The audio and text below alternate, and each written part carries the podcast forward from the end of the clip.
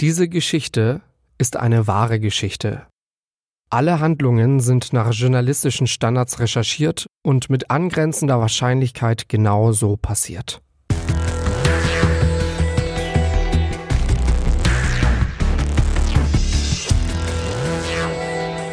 Fünf Minuten vor dem Tod. Der Kriminalpodcast. Eine Podcast-Doku-Serie in drei Folgen mit Luisa Bleich und Jost Schmidt. Das Blackout und die ermordete Schwangere. Folge 1. Fünf Minuten vor Todeseintritt. Das Opfer ist im Sterbeprozess. Es ist kein schneller Tod. Wie lange der Prozess genau geht, ist unklar. Das Opfer bekommt keine Luft mehr. Es wurde erdrosselt. Es ist 2015. Der 13. Mai ist ein Mittwoch. Das Wetter in Unterfranken in Aschaffenburg ist angenehm 19 bis 21 Grad. Ein paar Wolken ziehen vorbei. Es ist Nachmittag. Der Wald im Aschaffenburger Stadtteil Striedwald grenzt an die Autobahn 3. Es ist nach 16 Uhr, als ein Mann ein Handy auf die Fahrbahn der A3 wirft. Das Handy gehört einer schwangeren Frau. In zwei Wochen ist ihr Geburtstermin. Sie heißt Rebecca und ist gerade einmal 24 Jahre alt. Aber jetzt, liegt sie erdrosselt im Wald. Zeugen gibt es keine. Der Mann dreht um und rennt von der Autobahn weg, zurück in den Wald. Er rennt weiter, bis er an einem Auto ankommt.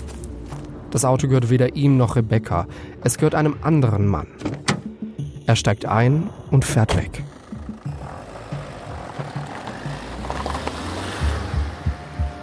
Ungefähr anderthalb Stunden später es ist 17.27 Uhr. Ein Mann meldet sich bei der Polizei.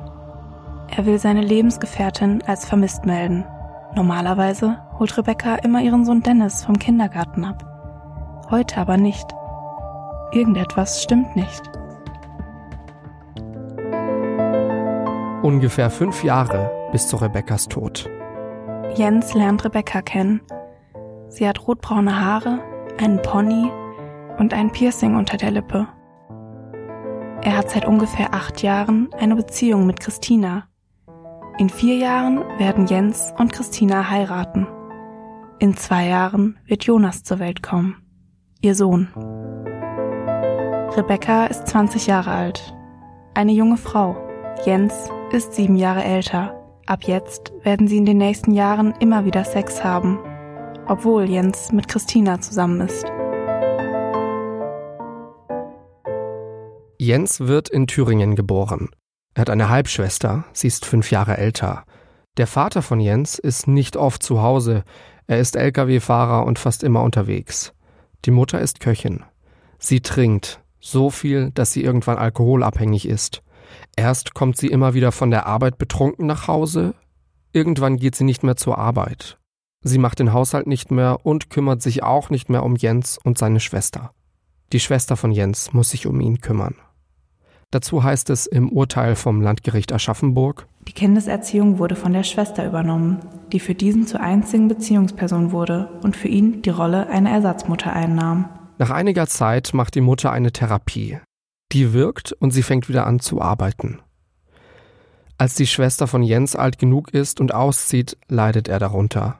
Er vermisst sie. Mit 16 schmeißt Jens die Schule, ohne Hauptschulabschluss. Gleichzeitig fängt er an, Gras zu rauchen, ganz schnell sogar mehrfach am Tag. Trotz des Drogenkonsums macht er eine Handwerksausbildung. Während seiner Ausbildung lernt Jens Christina kennen. Er wird sie später heiraten. Christina ist Arzthelferin. Sie ist zwei Jahre jünger als Jens. Die beiden kommen zusammen, träumen von einer gemeinsamen Zukunft. Auch mit seinen Schwiegereltern kommt er gut klar.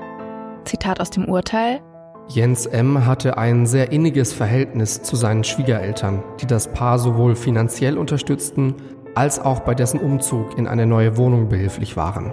Im Juni 2014 heiraten Christina und Jens. Die Eltern von Jens sind nicht dabei. Sie haben keinen Kontakt mehr zu ihm. Deswegen nimmt Jens auch den Nachnamen von Christina an. Der kleine gemeinsame Sohn ist jetzt zwei Jahre alt. Noch elf Monate bis zu Rebekkas Tod. Jens wechselt mehrmals seinen Beruf. Erst fängt er als Paketzusteller an, aktuell arbeitet er als Lkw-Fahrer bei einer Spedition.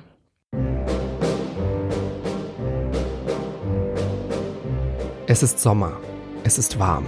Wenn man Glück hat, kann man jetzt noch den Lavendel blühen sehen. Viele Felder sind voller Mais. In diesem Sommer wird Deutschland Weltmeister.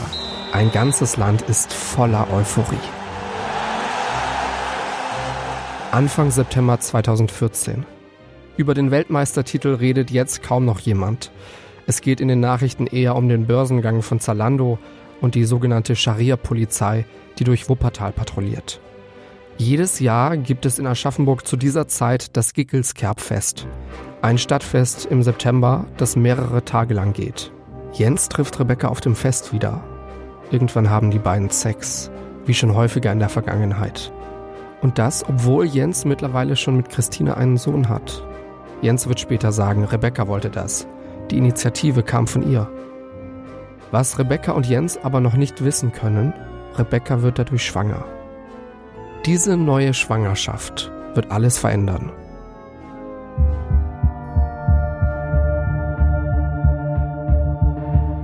Es ist Winter geworden. Bald ist das Jahr 2014 vorbei.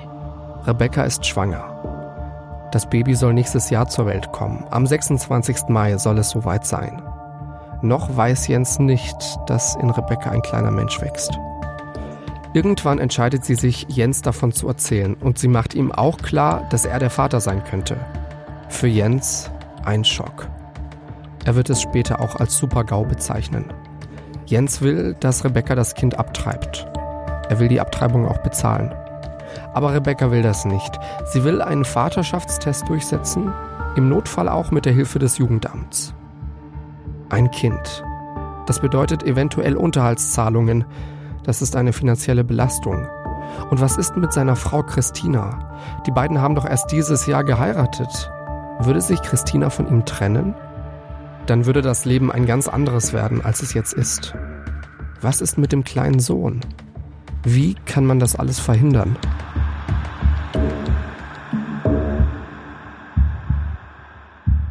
...2015 kommt. Ein neues Jahr. Silvester, Neujahr, Glückwünsche. Eine schwangere Rebecca, die sich auf das Kind freut. Und Jens, der das Fiasko verhindern will. Jens hat einen guten Freund. Wie er heißt, lässt sich durch das Urteil des Landgerichts Aschaffenburg nicht nachvollziehen. Dort stehen nur die Initialen B. E. Wir geben ihm den Namen Bastian. Bastian und Jens kennen sich gut. Seit ungefähr 15 Jahren schon. Die beiden sind zusammen zur gleichen Schule gegangen. Jens erzählt Bastian von Rebecca. Und er erzählt ihm auch, dass Rebecca schwanger ist. In den nächsten Wochen sprechen die beiden immer wieder über dieses Thema, für Jens ist das alles sehr belastend. Nur noch einen Monat bis zu Rebekkas Tod. Jens und Bastian gehen auch zusammen ins Sportstudio in Aschaffenburg und reden beim Training über Jens Problem. Irgendwann sagt Jens so etwas wie Entweder muss Rebecca gehen oder ich.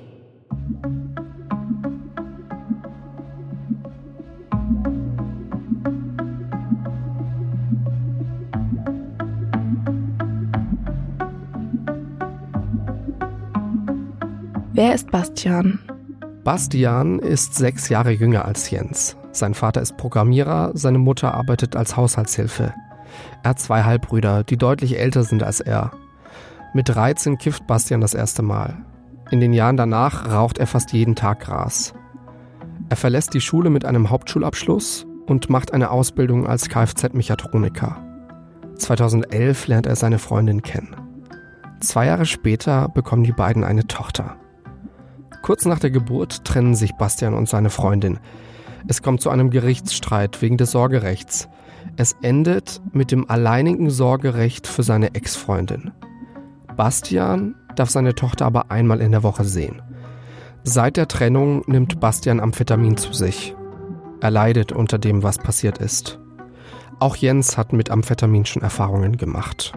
Seit ein paar Monaten ist Bastian arbeitslos. Dadurch konsumiert er noch mehr Betäubungsmittel als ohnehin schon. Jeden Tag raucht er einen bis zwei Joints und nimmt Amphetamin. Nur montags macht er das nicht, weil dienstags seine Tochter kommt. Bastian hat anscheinend einen großen Freundeskreis. Seine Freunde mögen ihn, weil er hilfsbereit ist. Er mag Autos und Motorräder und repariert für seine Freunde auch gerne mal ein Auto.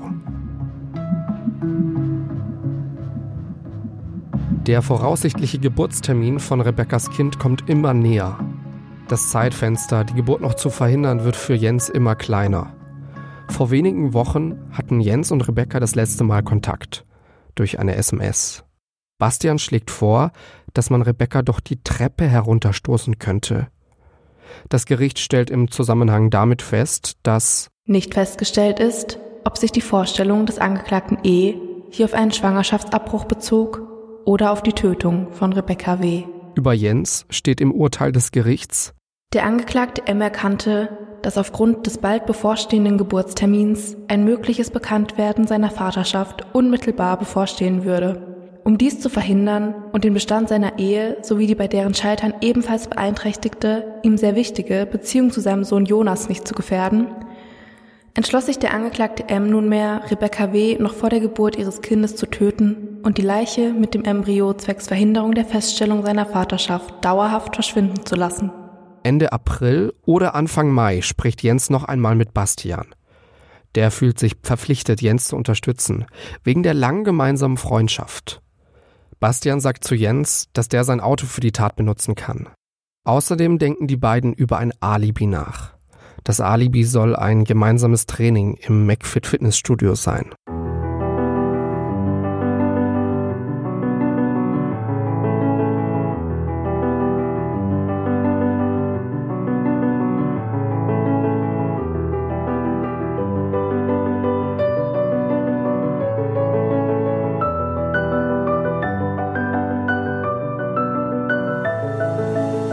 Der 8. Mai ist ein Freitag. Nur noch wenige Tage bis zu Rebekkas Tod. Jens ist zusammen mit Bastian in einer Mediamarkt-Filiale.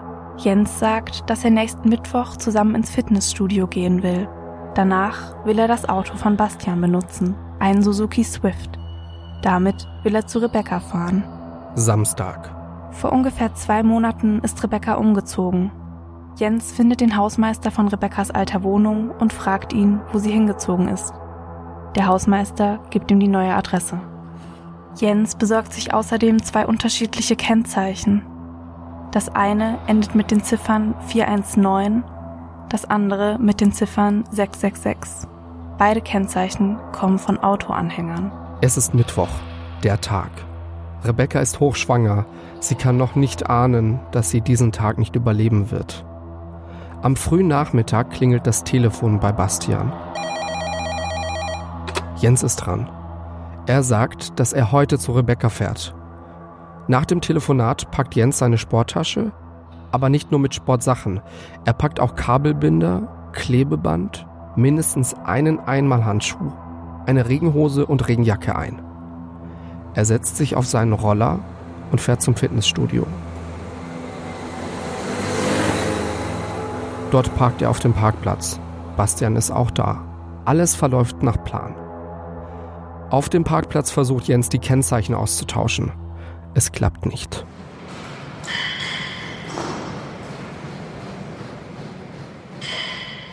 (13.58 Uhr). Jens und Bastian betreten das Fitnessstudio. Beide fangen mit ihrem Training an. Nach wenigen Minuten gibt Jens seine Mitgliedskarte an Bastian weiter. Vermutlich soll Bastian am Schluss mit beiden Karten am Ausgang des Fitnessstudios auschecken, damit das Alibi stimmt. Jens geht in die Umkleidekabine und zieht sich seine Regenhose und Regenjacke an. Mit dem Regenequipment sieht er wie ein Postbote aus. Damit will er leichter in das Mehrparteienhaus von Rebecca kommen. Jens verlässt das Fitnessstudio und steigt in Bastians Auto ein. Er fährt los. Zitat aus dem Urteil Der Angeklagte war spätestens zu diesem Zeitpunkt fest entschlossen, Rebecca W. zu töten und hierdurch auch den Tod des ungeborenen Kindes zu bewirken. Es ist ungefähr eine halbe Stunde vergangen, seitdem Jens und Bastian das Fitnessstudio betreten haben. 14.30 Uhr. Jetzt steht Jens vor Rebekkas Hauseingang. Er klingelt, sagt, dass er Postbote ist und wird ins Haus gelassen. Rebecca ist zu Hause. Jens redet mit ihr und überredet sie, mit ihm mitzukommen. Er sagt, dass er mit ihr an einem neutralen Ort über die Situation sprechen will. Rebecca stimmt zu und kommt mit. Beide verlassen das Haus und steigen in das geliehene Auto ein.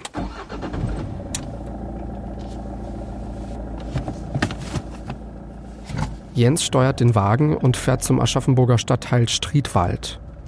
Jens kennt das Stadtteil gut. Er hat da viel Zeit in seiner Jugend verbracht, vor allem im Waldgebiet Molkenbrunnen. Genau dort fährt Jens jetzt auch mit Rebecca hin. In der Nähe der A3 parkt Jens das Auto und stellt den Motor ab.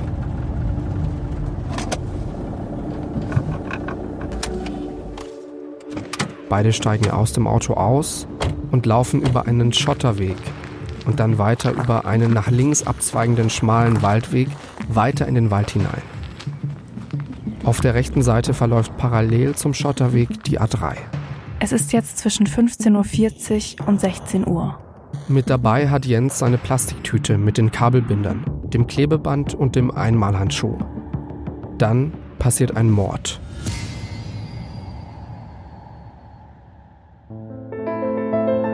Das Blackout und die ermordete Schwangere.